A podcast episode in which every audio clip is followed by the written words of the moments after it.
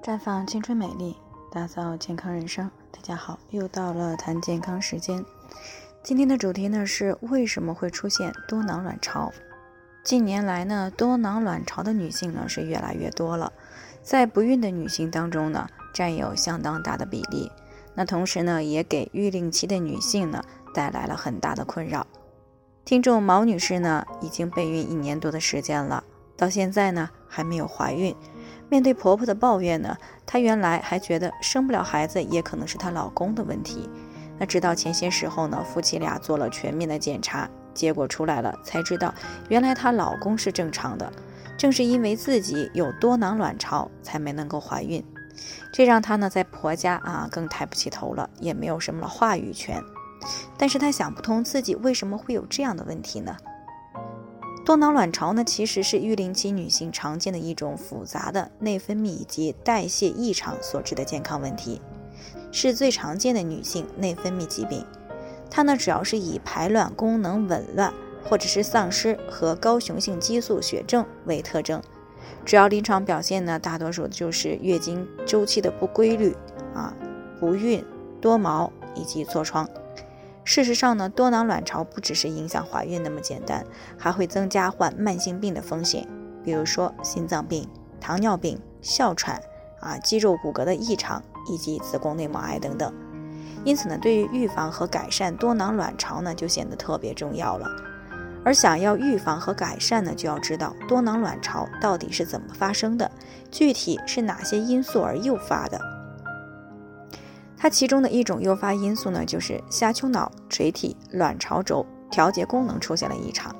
那这个呢，是由于精神紧张、压力、药物以及某些疾病影响到内分泌功能，使垂体呢对于促性腺释放激素的敏感性增加，啊，分泌了过量的促黄体生成素，以及呢卵巢当中呢作为雄激素形成酶的细胞色素的功能失调。而导致了卵巢间质，卵泡膜细胞产生了过量的雄激素。那诱发因素二呢，就是胰岛素抵抗和高胰岛素血症。那么部分多囊患者呢，尤其是肥胖患者呢，可以表现为高胰岛素血症和耐胰岛素性。那原因呢，就是胰岛素抵抗啊。如果胰岛素抵抗比较严重，那么就可以发生雄激素过多啊，胰岛素抵抗和黑棘皮症。而运动量不足呢？喜欢吃精细化的食物、蔬菜、水果、杂粮摄入不足的肥胖或者是体重超标者呢，是更容易出现胰岛素抵抗，也容易出现多囊的问题。那这个诱发因素三呢，就是肾上腺功能的异常。肾上腺皮质激素呢，其实是一种压力性的激素。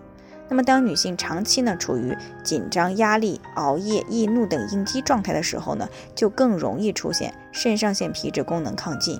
啊，分泌过量的雄激素可以出现无排卵和类似于多囊卵巢的症状。那再有呢，就是遗传因素。那临床上发现呢，多囊卵巢呢是具有家族高度的聚集性的。那这提示呢，遗传因素可能是其中一个主要的诱发因素。那么也有证据提示，多囊可能与多个基因异常有关。当然了，少数的多囊卵巢呢，也存在有染色体异常的情况。这可能呢是与胎儿在母体体内时呢，母体长期处于情绪压力的状态有关。所以呢，总结起来呀，多囊卵巢的出现大多是与遗传、长期的身体及心理压力、饮食营养不均衡、运动量不足、体重超标、肥胖以及服用药物等一些因素有关。因此呢，想要降低多囊卵巢的概率呢，就要尽可能的避开上面的一些可控的诱发因素。那最后呢，还是要提醒大家，每个人的健康情况不同，具体问题要具体分析。如果你也有健康方面的问题想要咨询呢，可以关注微信公众号“普康好女人”，添加关注以后呢，回复“健康自测”，健康老师呢会针对个人的情况，会给出个性化的指导意见。这个机会呢还是蛮好的，希望大家能够珍惜。今天的分享呢就先到这里，我们明天再见。